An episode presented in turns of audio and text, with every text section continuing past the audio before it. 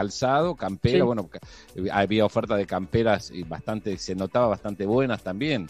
Me parece muy injusto con el comerciante textiles. Me parece que mientras dure esto debería replicar esa misma medida la ciudad de Buenos Aires, ¿no? Bueno, vamos a hablar un poquito de qué está pasando con la educación. Ayer se aprobó finalmente un protocolo de cómo tendrían que ser las vuelta, la vuelta a clase. Nicolás Trota está en línea, el ministro de Educación de la Nación. ¿Qué tal, Trota? Buen día. ¿Qué tal, María? Muy buenos días. Bueno, eh, ¿cómo, cómo, ¿Cuáles son los lineamientos generales que aprobaron para la vuelta a clases cuando se pueda dar? Bueno, aprobamos por unanimidad, con el acompañamiento de todas las provincias y la Ciudad de Buenos Aires, estos protocolos que se transforman en un piso obligatorio para ser aplicado en todas las escuelas en el proceso de regreso a las aulas, aulas que van a ser distintas a la del mes de marzo, e implica algunos conceptos básicos, ¿no? Por un lado, el distanciamiento social, como una de las principales herramientas para garantizar el cuidado de la salud y disminuir cualquier posibilidad de contagio en el aula, en los espacios comunes, al momento de ingresar a la escuela, el hecho también de coordinar para que no se superponga el horario de ingreso a la escuela con la hora pico del uso del transporte para llegar a, los puestos de trabajo, para poner algunos ejemplos, y luego extremar medidas de seguridad, de higiene, desinfección, el uso del tapaboca, lavarse la mano cada 90 eh, minutos, el hecho también de pautas vinculado a, por ejemplo, llevar la menor cantidad de elementos del hogar a la escuela, no poder compartir los útiles entre los chicos, cuestiones básicas que van a tener que convivir con nosotros hasta que haya una solución definitiva contra el COVID-19. O sea, van a entrar a horarios, a, a otros horarios, los chicos, ¿no? Vamos a tener que escalonar por dos aspectos el ingreso. Primero, para correrlo de la hora pico del uso del transporte público para llegar a puestos de trabajo. ¿Por qué? Para dar un ejemplo, en el caso de la Ciudad de Buenos Aires, la estadística que nos da el Ministerio del Trabajo, del Ministerio de Transporte, perdón, a partir del uso de la SUBE, es que el 25% del uso del transporte en la hora pico se asocia a llegar a la escuela. Entonces vamos a tener que correr unos, unos, minutos el horario de ingreso a la escuela y luego escalonarlo para que no se produzcan estas imágenes tan habituales al horario de ingreso y de salida en la escuela de padres, madres esperando o dejando a sus hijos.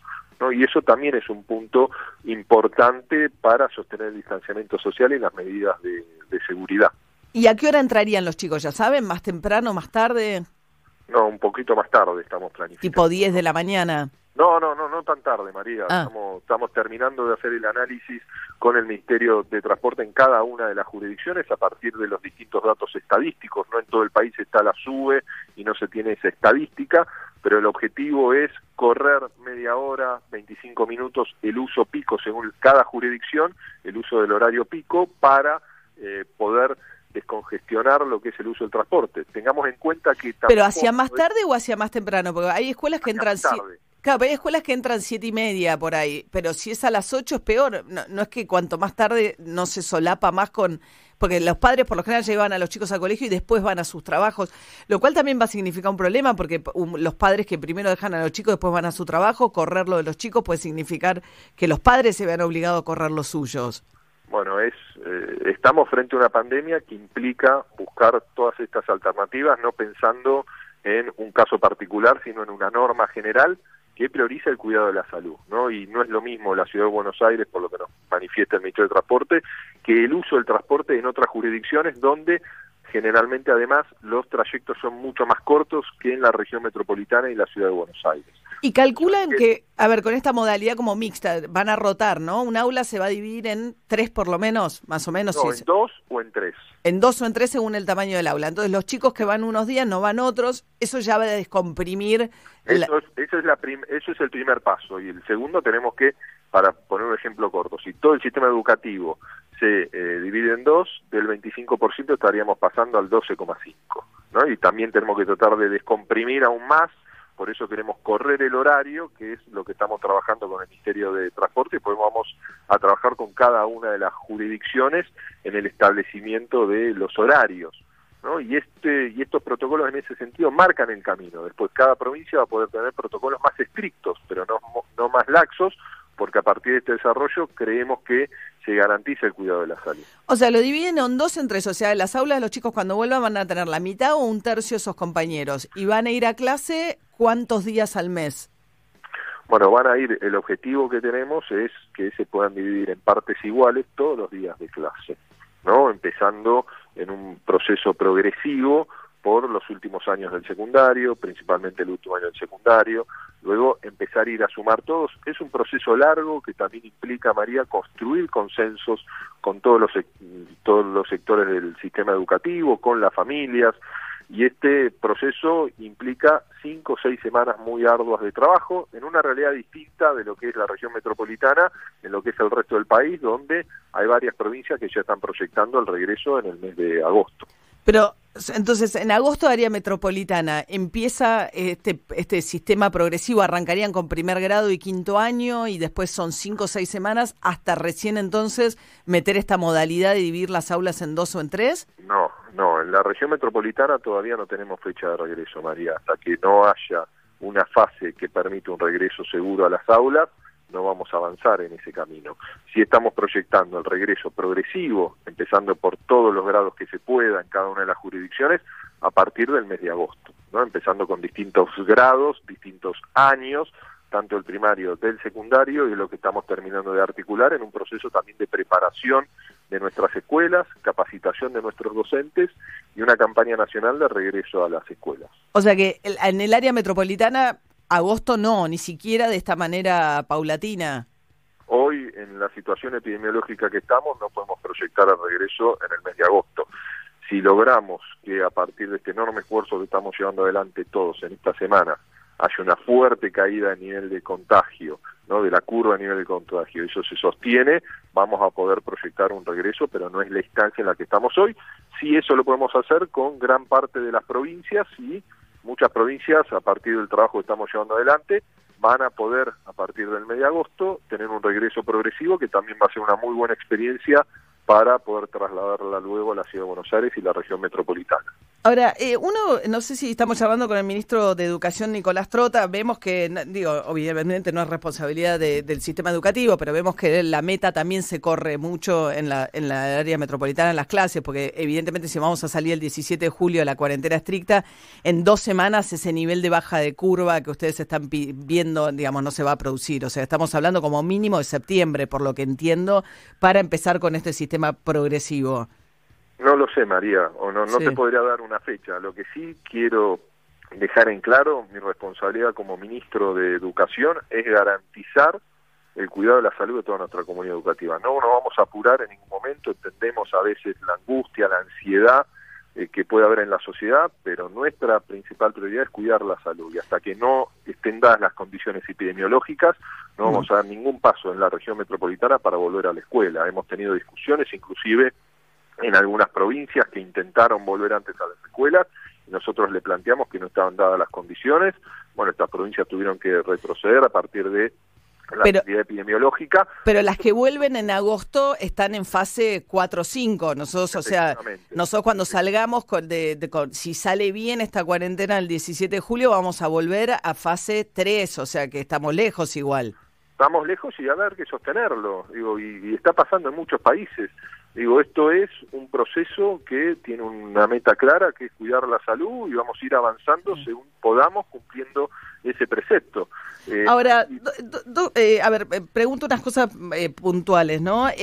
tema cuotas, evidentemente, con estas perspectivas, muchas familias que además ven mermados sus ingresos, pensando que ya para muchos va a estar prácticamente el año, y los procesos de crisis así lo muestran, ¿no? Que es que hay que crisis, sube la matrícula en las escuelas públicas, baja y se retira la escuela privada el sector que no puede seguir sosteniéndolo. Las familias que han dejado de pagar, digamos, ¿cómo va a terminar el ciclo lectivo una familia que no pudo terminar de, pagar la cuota? ¿Qué está pasando con las cuotas impagas, con la regularidad de los alumnos en esas instituciones? Bueno, en la situación que estamos actualmente, todo alumno tiene regularidad. Por más que la familia no pueda pagar las cuotas, es el compromiso asumido por todas las cámaras que nuclean a las instituciones de gestión privada. El propio Estado está acompañando a las instituciones de gestión privada en una crisis económica que ha golpeado mucho a partir de la pandemia. ¿no? El programa de asistencia para el trabajo y la producción ha asistido en el mes de abril a 3.600 instituciones educativas, en el mes de mayo 4.600. Ahí las guarderías no, sufrieron mucho porque no estaban y de hecho por ahí el, el, recorte más a mano para las familias que, ¿no? que les pasa que jardines maternales que no tienen ningún tipo de subsidio, ocurre una cuestión distinta con la educación obligatoria, con los primarios y secundarios, que la mayoría tiene algún alguna cuota de subsidio por parte de las provincias o la ciudad de Buenos Aires. Jardines maternales están incluidos en los ATP, se han presentado, han recibido el beneficio 480 en el mes de abril y un poco más en el mes de mayo. Se van a poder seguir presentando en el ATP hasta que no haya un retorno en determinada zona efectivo a la escuela.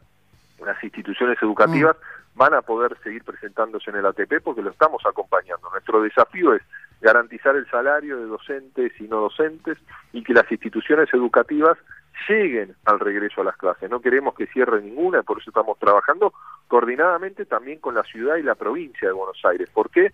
Porque el peso de la educación de gestión privada en esta ciudad es muy alto. Sí, claro. A diferencia de lo que ocurre en el resto del país, hay provincias donde la educación privada tiene un peso inferior al 10% y en esta ciudad es del 56%.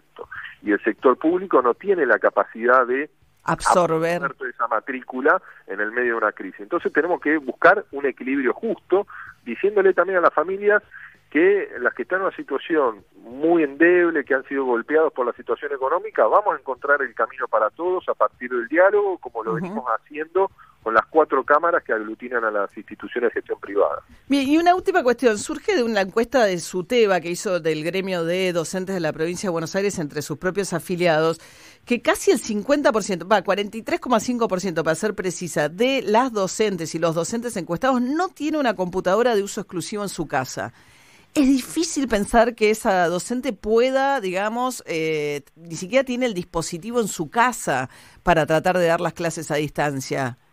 Efectivamente, es una realidad objetiva. Nosotros por eso, a pedido de CETERA, donde está incluido SUTEBA, en nuestro plan de conectividad Juana Manso, incluimos la distribución de computadoras de netbooks a maestros y maestras. ¿no? Ese es un paso adicional que estamos llevando en este plan de conectividad, que estamos iniciando en la gestión, que ya hemos distribuido computadoras y tenemos que, a pesar de estar en una situación fiscal muy compleja, acelerar la marcha en lo que es el rol del Estado en distribuir computadoras a estudiantes y maestros y también garantizar, un punto que estamos avanzando mm. fuertemente, la gratuidad de la navegabilidad educativa desde los celulares, que hoy está parcialmente garantizada en algunos portales, pero no en todas las herramientas que utilizan los docentes y pretendemos en los próximos 12 meses, a partir del desarrollo de una plataforma propia que venimos avanzando. Que ahí no gaste datos el que esté navegando por ahí. Desde el celular, que no gaste datos. Nicolás Trota, ministro de Educación de la Nación, bueno, muchas gracias ¿eh? y buen día. Buen día, María. Muchas gracias por tu tiempo. Hasta luego, igualmente. Bueno, se va corriendo la línea también, me imagino, ¿no? Todos los que tenemos chicos, eh, chicas en edad escolar, Pinci, olvídate, ¿eh? Agosto nada. Sí. No, no, no. Ari, te digo, Un poco se veía venir. Oh, eh. mamita. Es que el problema es lo que venimos hablando, ¿no, María? El, problema es que puedan adaptarse a estar haciendo algo durante el día, durante las clases. No ocurre nada de eso. No, y ya no es agosto, ¿eh? Ya no es agosto. Olvídate, ni siquiera se anima a decir que es septiembre. Eh. Total. Muy difícil. A mí me preocupa mucho, María, en serio, y esto lo he hablado con la mamá de los chicos, sobre todo de, la más pequeña que todavía está en el secundario, es lo que viene, lo que va a ser el año que viene, porque este es un año, sí lo pasará, el año que viene está en mi caso segundo, pero no tiene un poco conocimiento, tiene pocas clases de Zoom, tiene mucho trabajo, poca explicación. No, sí. y, lo que se necesita es ese, ese diálogo con el maestro, con el profesor, ¿no? Sí, muy pocas, ese es el tema. Hay muy pocas clases ahí, ¿eh? por Zoom, muy pocas clases virtuales, lo cual es lógico por ahí, si, si estás digamos, en un colegio público, por ahí es cierto, porque vos lo venías diciendo, María, no hay tanta disponibilidad de computadoras para todos. Claro, pero bueno, quizás hay una docente o el docente tiene que tener